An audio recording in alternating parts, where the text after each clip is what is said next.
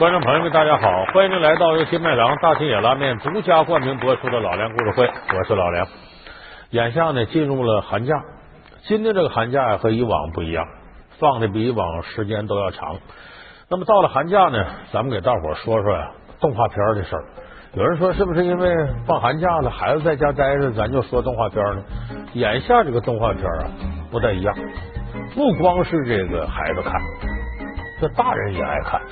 因为现在这个动画设计啊，比过去也丰富多彩了，而且这个设计手段上呢，高科技啊、电脑啊、三维啊、数码合成等等等等。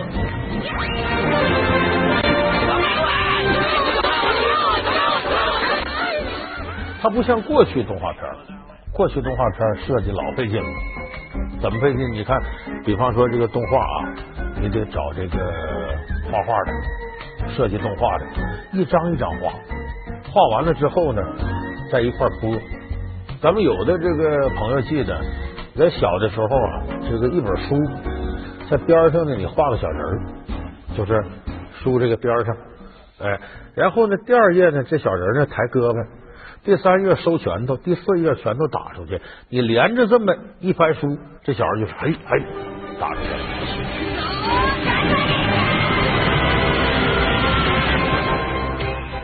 这个道理呢，就是早期动画片的道理。你想得一张一张画，画完了再连着播，够费事了吧？还有比这费事的什么呢？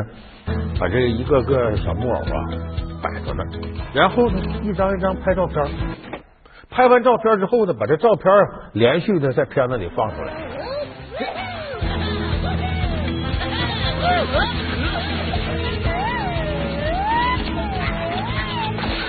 那里边比较典型的就是这个木偶动画片。咱们今天呢，就给大伙说说啊，这个木偶动画片的来历。木偶戏怎样变成了动画片？阿凡提竟然是从大街上捡来的。神笔马良到底是童话还是神话？没有生命的玩偶们又是如何演出复杂剧情的？老梁故事会木偶动画片。其实咱们管它叫木偶动画片。它可不完全是木头做的，有泥做的，有布做的，毛绒做的。哎，咱们中国还有一种独创的折纸动画片，哎，搁纸折出来的，搁纸板对出来的。那说为什么统一叫木偶动画片呢？其实标准叫法应该就叫偶动画片，玩偶吗？它为什么叫叫木偶呢？因为这个木偶啊，在中国是历史最早的。就现在我们看到这种偶动画片呢。都是借鉴了一些木偶戏的打法。那木偶戏是怎么来的呢？这说起来年代比较久远了。西汉呢刚开始的时候，汉高祖刘邦就觉得北部边疆不太平，这匈奴总闹事儿，亲起八十万大兵跟匈奴打仗。结果汉高祖刘邦被困到一个山头，眼看就要玩完了。这个时候呢，他的谋士陈平给他出一个主意。让下边一个人呢，带着金银财宝走夫人路线，找谁呢？匈奴的领头叫什么呢？咱们历史课本一翻都知道，叫单于。找单于他夫人，他夫人叫什么呢？叫胭脂。找到他，把这金银财宝拿出来给他了，同时呢还给拿一张画，画上呢是个美人，说是呢你得劝劝你老公，咱别打了。再打呢？我们大方呢，这不给他送了金银财宝了吗？就准备把这美人啊献给单于。你看看这得多漂亮！你琢磨去吧。哎，他老婆一琢磨，可也是，要把这美人献给大王，他得宠了，我不完蛋了。他说不对呀，你这两军作战没见你们带美人啊。他说你也不信呢。你第二天你起来，你往山头上看，那美人好几个呢。还给我们大王跳舞的，就这么着。第二天呢，这个胭脂和她老公单于俩人站着往山上看，可不是怎么山顶上影影绰绰、歌舞升平的，好像就有几个女的穿的五颜六色在那跳舞。这时候胭脂一看不行，这要再打下去，这女人过来我地位不保，就这么吹枕边风劝单于说：“你跟你打完了，这地方到来年草不长了，或者这草发黄了，你也站不住。”因为匈奴呢是逐水草而居，哪块水草丰茂，他就到哪待着。这打完了你也站不下，何必结仇家呢？再说杀人一万，自损三千，撤了吧，到这就行了，收他们点牛羊啊、金银就可以了。就这么的单于撤兵。那么说这是怎么事呢？是两军交锋不能带女眷，这是陈平的主意。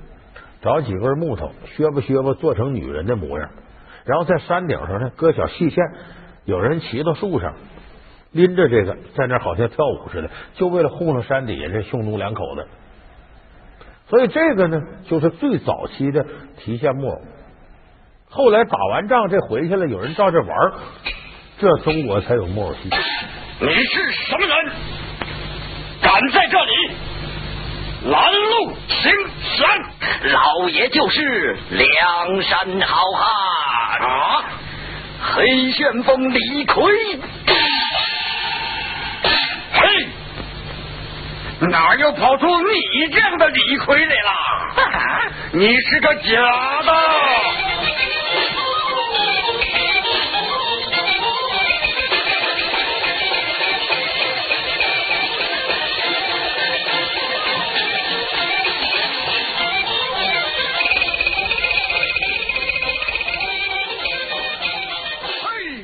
所以我们看到民间的木偶戏，都是从汉代那时候开始才有的。所以我们说这木偶动画片呢，它的起源是什么呢？是木偶戏。就说这提线木偶，现在咱也有这个。High on the hill was a lonely goat herd, lay o d lay o d lay o h Loud was the voice of the lonely goat herd, lay, odelay, odeloo. Oh, holly, holly, oh, oh,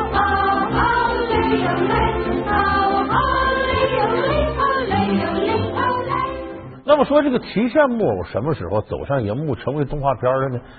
呃，这个要往后说的话，一九四七年。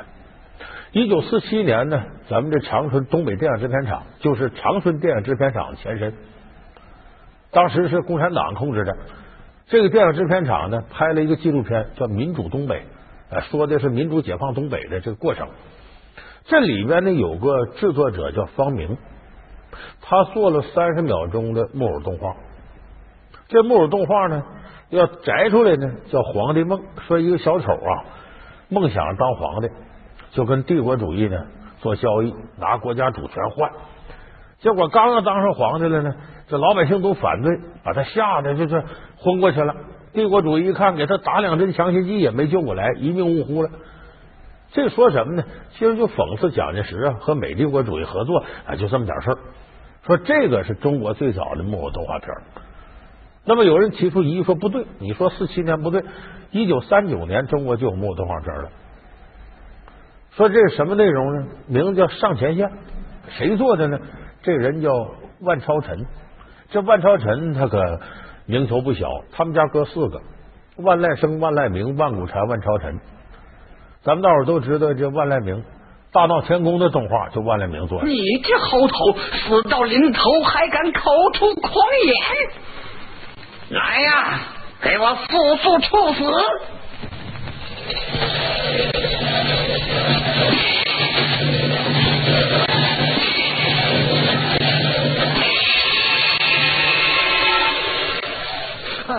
他们哥四个都是著名的这个动画艺术家，所以这万超臣做了一个上前线，在一九三九年在上海电影院就播了。他是以这抗日战争为这个大背景的。当然，他这个播放为什么有人提出疑义，说这个不能算木偶动画片？因为他是提线木偶。只不过呢，没有在舞台上演，把它拍下来搁到大屏幕上了。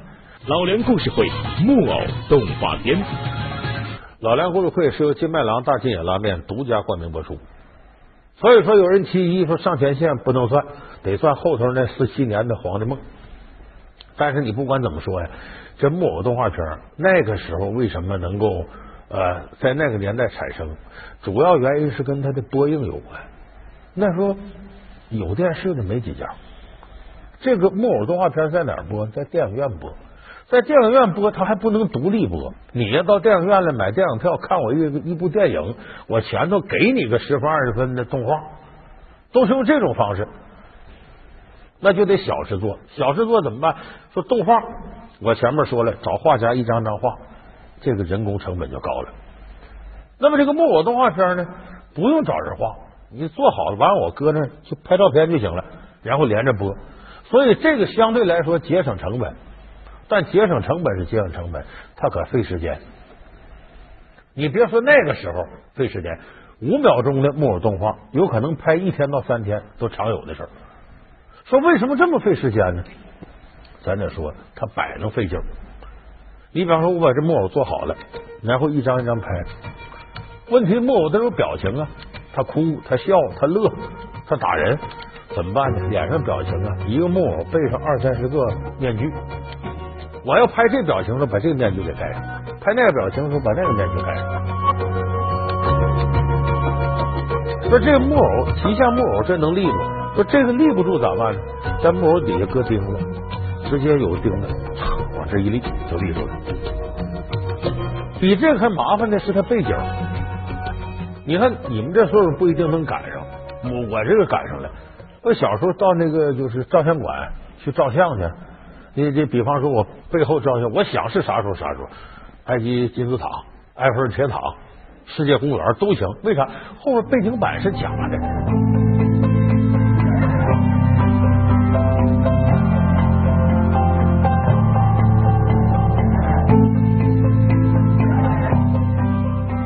你看，在我们老家哈尔滨，就是有很多人到照相馆照相，后边是哈尔滨冰灯，那根本就假的，就是一个背景板。那么骑象木偶的舞台背景都是假的，人家不信。你变成木偶动画片，你肯定得做真点。怎么做呢？把背景也做成立体。你比方说那个花啊、草啊，都直接搁小布啊、绒球啊什么的，都做成真的。这比这个还高级的呢。河水流水你怎么做呢？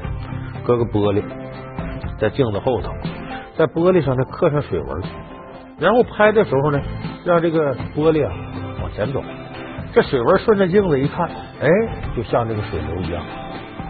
说这人物后头呢有小鸟、蝴蝶、蜻蜓，把小鸟、蝴蝶、蜻蜓身上安个小戏盘，搁在那玻璃上，拍的时候呢，一点点挪着戏盘，就好像这蜻蜓、小鸟飞起来。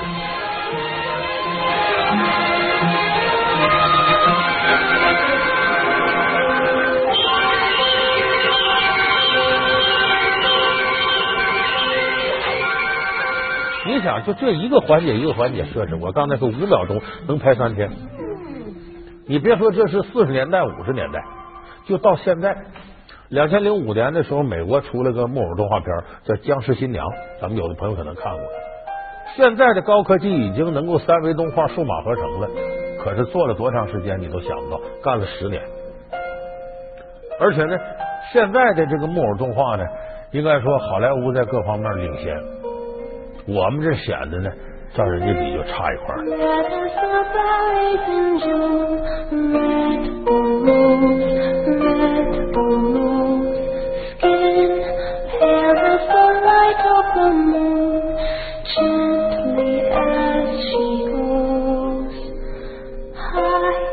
因为中国的木偶动画，真正的精品都是过去出的。打进入二十一世纪以后，咱们的木偶动画水平到国际上落后老大一截了。就像当年我们在动画界鼎鼎大名，你像当年水墨动画，什么小蝌蚪找妈妈了，什么牧童了，在国际上都得过大奖。可是反而进入了二十一世纪，咱这动画水平全面下来了。你中国的木偶动画有两个代表作，一个是一九九五年的《神笔马良》。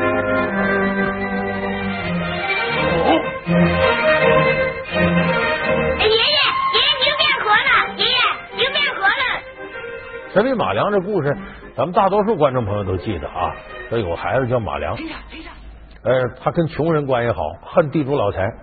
呃，穷人很穷，哎，幸亏这马良呢有一支神笔，他搁笔画什么，什么就是真的。所以这马良通过这个方式呢，帮助穷人，惩罚了一些为富不仁的人。我要你画一座金山，山上全是金子宝贝。你要金山，喏，这就是你的金山。哈哈哈哈哈哈！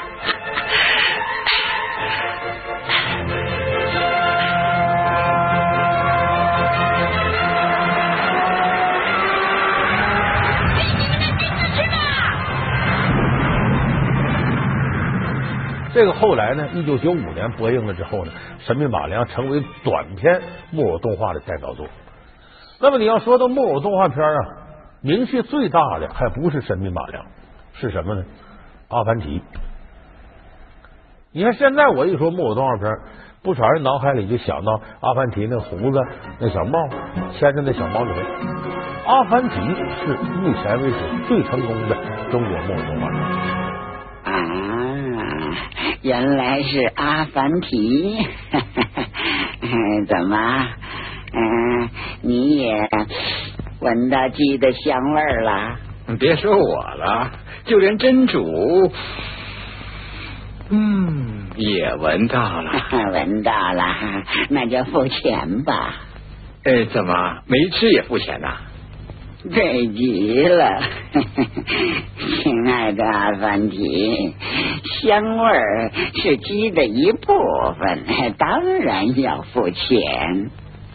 好极了，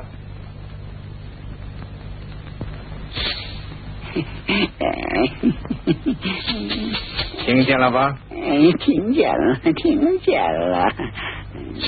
钱的声音是钱的一部分，你既然听见了，当然就算付过了。说这阿凡提是谁呢？我说那是咱们新疆维吾尔族的呗？不对，阿凡提原名叫霍加纳斯尔丁。阿凡提是什么意思呢？就是先生的意思。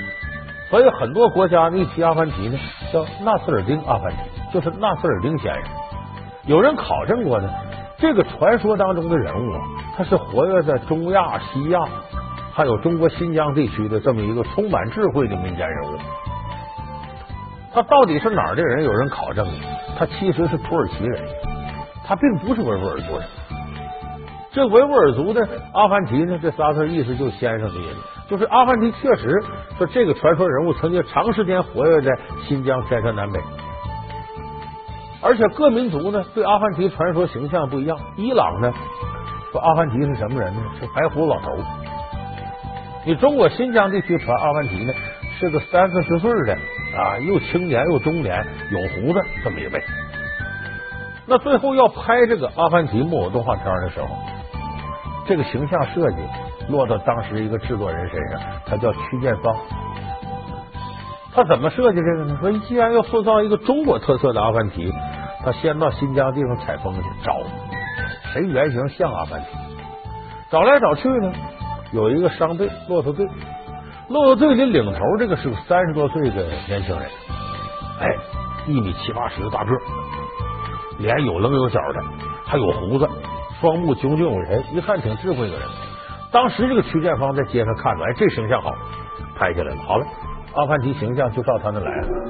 我的小毛儿，小毛驴有个倔脾气，倔脾气，叫他往东不往东，叫他朝南的偏向西，叫他朝南的偏他偏他，偏。可问题是呢，这个真人啊，一米七八十大个。你要把它做成一个小木偶，你怎么办？这比例非常难找，他的服装各方面都怎么设计？这徐建芳就犯愁了，因为这个动画人物啊，咱们有的人总觉得说画个脸谱不就完了吗？像京戏似的，那可不是那么回事。因为动画人物你要全方位设计，他的服装是非常重要的。你看，咱们说孙悟空，看电视剧你看习惯了，你想动画孙悟空什么形象？你肯定脑海里先想大闹天宫的孙悟空，大闹天宫的孙悟空那个形象设计用了两年多时间，为啥找不准到底该什么样？因为动画是夸张的，你要完全写实就照着猴来那没问题了，但是动画肯定比那要高。后来设计出这个形象是参照什么呢？孙悟空那张脸是个桃子，你注意想想，大闹天宫孙悟空那张脸是个桃子，因为啥？孙悟空就愿吃桃子。那两个眉毛其实就是桃树上面的叶子，然后身上的虎皮裙啊、红裤子呀、靴子什么的，这都是想了很长时间，在中国民间广泛采风，找到有传统特色的服饰，对出了这么一个孙悟空形象，所以他很难设计。这曲建芳呢，把阿凡提这个长相想明白了，身上怎么弄，线条、色彩都是什么？终于有一天，他到新疆博物馆。看到了什么呢？那个唐三彩，有个唐三彩人物的这个雕塑，他一看，哎，这人物好，线条也流畅，衣服各方面也漂亮，而且唐三彩的色彩我们看着很丰富，他就把这个弄下来。这两个一结合，形成了我们现在看到的阿凡提的小木偶。就在这个基础上，把阿凡提系列拍出来了。拍第一部呢，叫种金子，咱们可能很多朋友还记着。说这个我呃，我这种这个长这个种那长那，完了骗财主。呃，翻沙子种金子，种金子翻沙子，沙子一屋子金子一袋子米狗。说我能种金子，还是你给他一两金子，第二天阿凡提还他二两。你看，这是你金子长出来的。种一定收十定，没错吧？没错，没错。就这么，财主最后把所有家财给阿凡提了。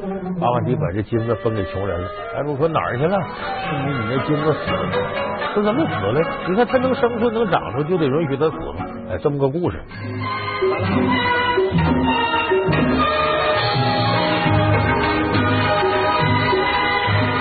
熊哥们儿，别发愣了，这都是八亿从大伙头上刮去的不义之财，拿吧，拿吧。一九八零年的时候呢，呃，这个阿凡提木偶片啊，还送到好莱坞去了，就送到奥斯卡那边去了，去评奖去了。当时呢，非常遗憾，最后为什么没评上？不是质量问题，一放映出来，世界这些行家都说这好。问题是呢，人家要求标准呢，得是二十五分钟，咱们送的时候三十一分钟，但是咱也没有经验，事先也不知道人家规矩，现场要再改再删，哪来得及？最后呢，由于没有能进入规范的评比流程，仅仅是提名了，没入选。最后呢，呃，好莱坞那边奥斯卡委员会呢，给了一个外国电影艺术奖，给个证书，就表示你拍的是真不错。这可能是中国电影，你不管什么类型片吧，最早获得奥斯卡提名的就是这个《阿凡提》。所以你看，我们今天给大伙说的这个有关木偶动画片的一些很有意思的事你会发现呢，我们现在一提动画片。往往特别经典的，都是我们小的时候，甚至更久远的五十年代、六十年代。现在呢，中国这个科技水平也上来了，我们的政府呢也给动画片很多的优惠政策。动画片不再是过去在电影院里买一送一，现在也能上到电视台的黄金时段播映，而且咱们的政府还保护国产动画片。可是偏偏在这种情况下，我们的国产动画片非常不争气。你想想，这些年除了一个《喜羊羊灰太狼》，我们出了什么？给我们的感觉好像一提动画卡通，那就是日本的，就是美国的，咱们跟人家比呀，由原来五六十年代的领先，到现在跟人家比望尘莫及。所以我说，中国搞动画的人得好好琢磨琢磨，为什么科技进步了，时代进步了，呃，政策也比过去强多了，反而我们的动画水平呢，它大不如以前了。咱们这些这个动画制作者呀，应该迎头奋进，争取给我们的孩子呢，奉献出更多更好的动画作品。老梁故事会是由金麦郎大金野拉面独家冠名播出，我们下期节目再见。